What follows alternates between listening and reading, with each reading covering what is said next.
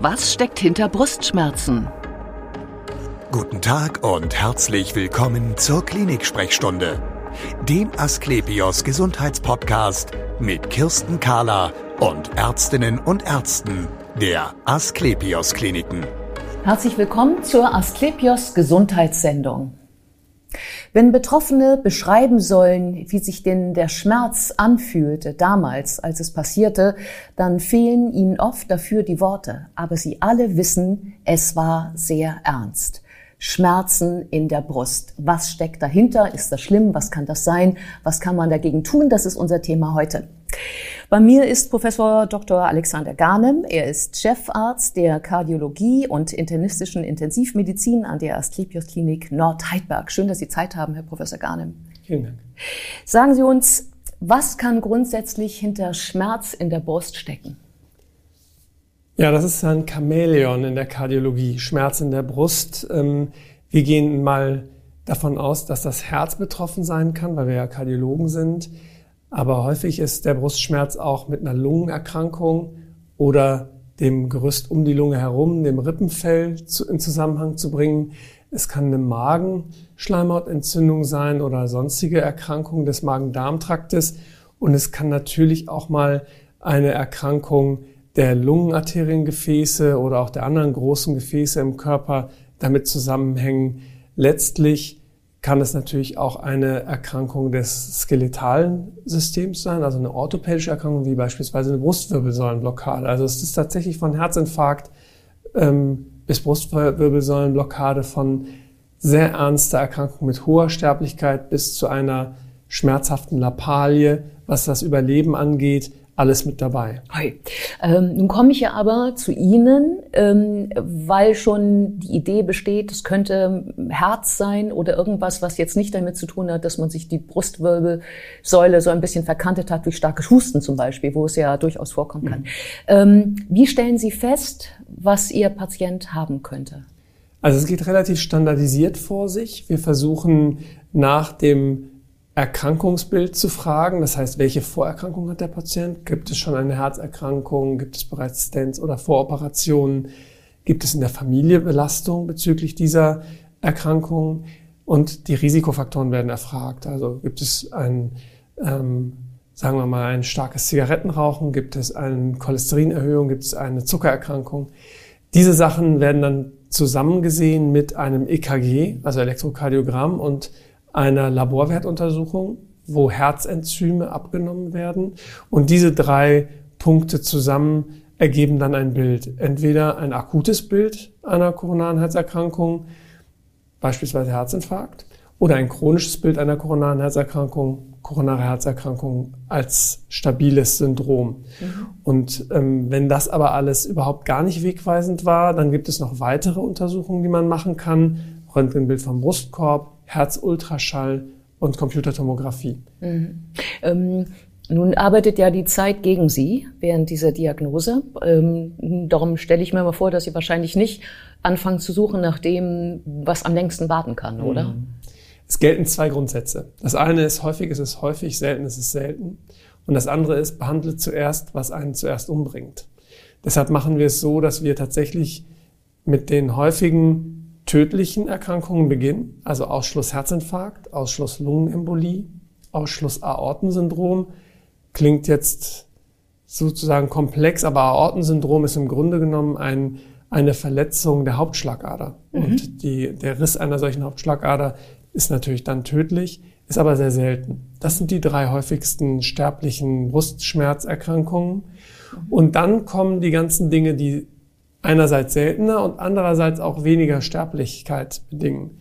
Beispielsweise die, die, der Magendurchbruch oder eine ähm, äh, Problematik mit, den, ähm, äh, mit dem Magen-Darm-Trakt oder ja. auch andere Brustwirbelsäulenerkrankungen ja. oder Rippenfellentzündungen. Oder auch Herzklappengeschichten können doch auch irgendwie. Ja, die Herzklappenerkrankungen sind eine Ursache, die Brustschmerz machen. Ja. Da ist die häufigste die Aortenklappenstenose. Ja. Also Diese, eine Verengung der Herzklappe, die in die Aorta nach oben weggeht sozusagen ja, vom Herz aus. Ja, im ja. Grunde genommen ist das der ja. Ausgang des Herzens in die Aorta hinein. Mhm. Und diese Klappe degeneriert und verengt sich sehr häufig, bei Menschen in fortgeschrittenem Alter. Also ab 65, 70 beginnt die Häufigkeit stark exponentiell anzusteigen. Und diese Klappe ist, dadurch, dass es der Ausgang des Herzens ist, auch direkt verbunden mit der Herzdurchblutung. Das heißt, sobald diese Klappe zu eng ist, wird auch die Durchblutung des Herzens zu gering und das merken die Patienten an Brustschmerzen. Mhm, mhm.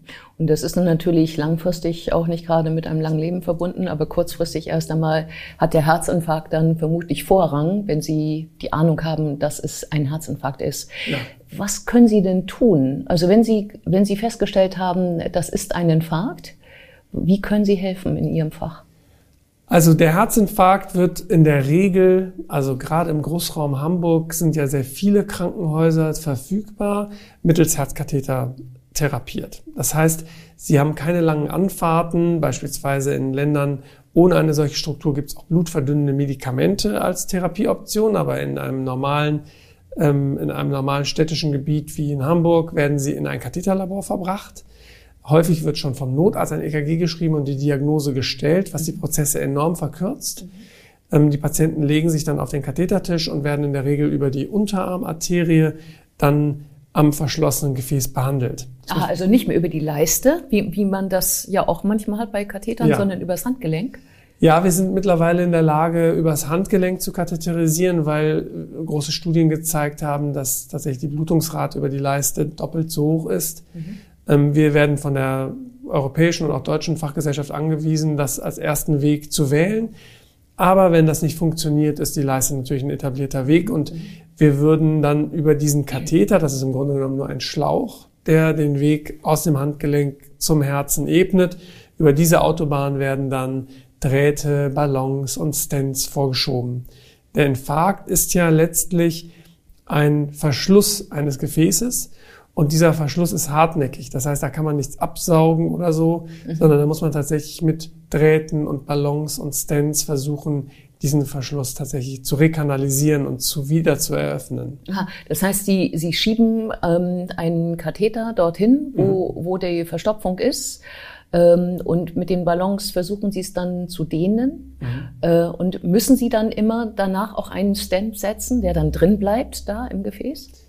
Ja, das ist eine sehr gute Frage. Wir haben äh, lernen dürfen in den Jahren zuvor, dass ähm, gedehnte Gefäße tatsächlich kleinere Einrisse zurückbehalten durch den Ballon mhm.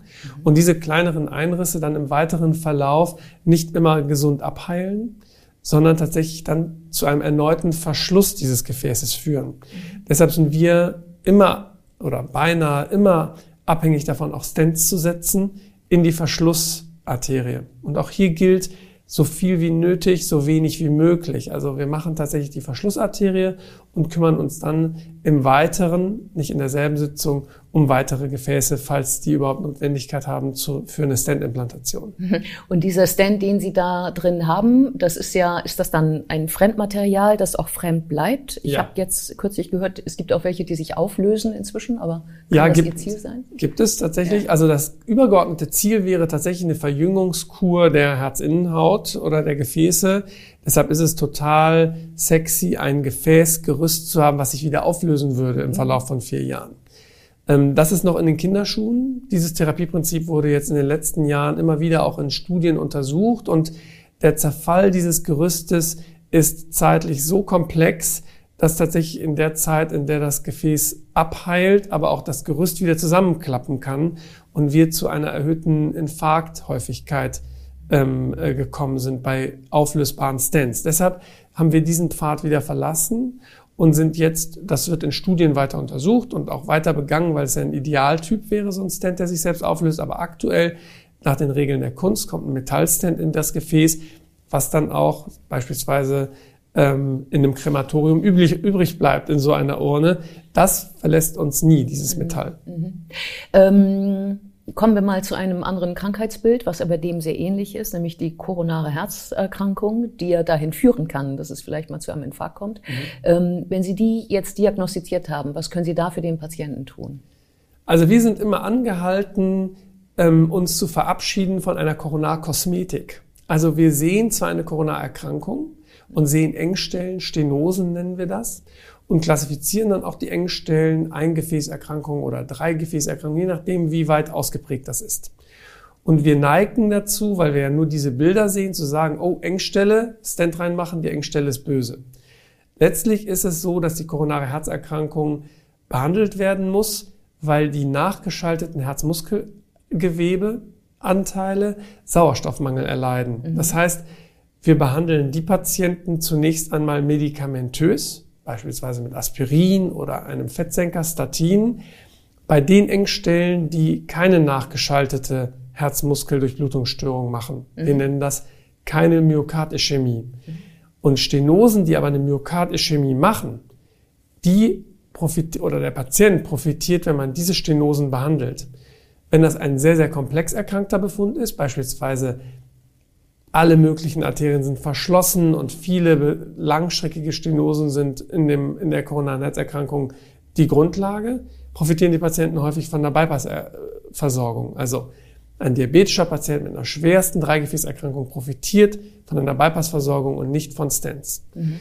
Wohingegen ein Patient, und das sind die häufigsten Fälle, 90 bis 95 Prozent dieser Patienten, sind aber auch in der Lage, eine Stentbehandlung zu bekommen. Und das wird dann sozusagen ganz fokussiert auf das Areal ähm, gesetzt, wo auch eine Durchblutungsstörung ist. Das heißt, wir kommen weg von der Kosmetik, dass die Gefäße schön aussehen müssen, hin zu einem funktionellen Bild. Also die Funktion dieses Gefäßes muss wiederhergestellt werden mhm. und der Stent hilft dabei. Mhm. Ähm, lassen Sie uns kurz noch über ein drittes Krankheitsbild sprechen und das ist ähm, die Aortenklappenstenose, die wir ja schon angesprochen haben. Wenn Sie die diagnostiziert haben, was tun Sie? Die Aortenklappenstenose ist das häufigste Klappenerkrankungsbild. Ähm, deshalb müssen wir uns gemeinsam mit den herzchirurgischen Kollegen zusammensetzen und das Operationsrisiko bestimmen. Die hochgradige Aortenklappenstenose, die auch Beschwerden macht, ist als Goldstandard von einem Herzchirurgen zu behandeln. Also wenn Sie 60 Jahre alt sind, hochgradige Aortenklappenstenose, dann werden Sie in allen Fällen in Deutschland bei Patienten ohne schwere Grunderkrankung von einem Herzchirurgen optimal versorgt. Mhm. Es gibt ein neues Verfahren für Patienten mit einem mittleren oder sehr hohen Operationsrisiko und auch für unsere betagten Patienten mit einem die nicht mehr operabel sind. Das sind gar nicht so wenige Patienten. Diese Patienten würden einem sehr hohen Operationsrisiko ausgesetzt und da werden, wird gemeinsam mit dem Herzchirurgen besprochen, dass man eine Katheterklappe implantiert. Aha, also durch den Katheter hindurch eine Herzklappe, die man einsetzt. Ja. Wieso, dann, wieso passt die? Ja, das ist ein Denn man Verfahren. Ist ja doch nicht so konfektioniert als Mensch eigentlich. Ja, ist richtig. Also es ist tatsächlich so, dass man äh, nicht one size fits all, aber three sizes fits all. Also es gibt Klappenfirmen, die machen drei Größen, es gibt Klappenfirmen, die machen vier Größen, um eine Klappe tatsächlich versorgen zu können. In 99,9 Prozent der Bevölkerungsanteile bei Aortenklappenstenose. Das heißt, wenn Sie eine große Klappe haben, eine große Anatomie, dann kann man eine große Klappe implantieren. Und diese Katheter sind nicht mehr über einen Handgelenkszugang verfügbar, sondern die haben einen so großen Durchmesser, 6 Millimeter oder 7 Millimeter Durchmesser, dass diese Patienten tatsächlich über die Leiste behandelt werden müssen. Das Interessante an dem Verfahren ist, dass sie innerhalb dieses Katheters ein vormontiertes Gerüst haben, auch ein Stent, wenn Sie so wollen, und in diesen Stent hinein eingenäht ist eine Klappe. Und Sie müssen sich das so vorstellen, dass die verkalkte gottgegebene kranke Klappe zur Seite gedrückt wird und in diese kranke Klappe hinein eine neue Katheterklappe implantiert wird.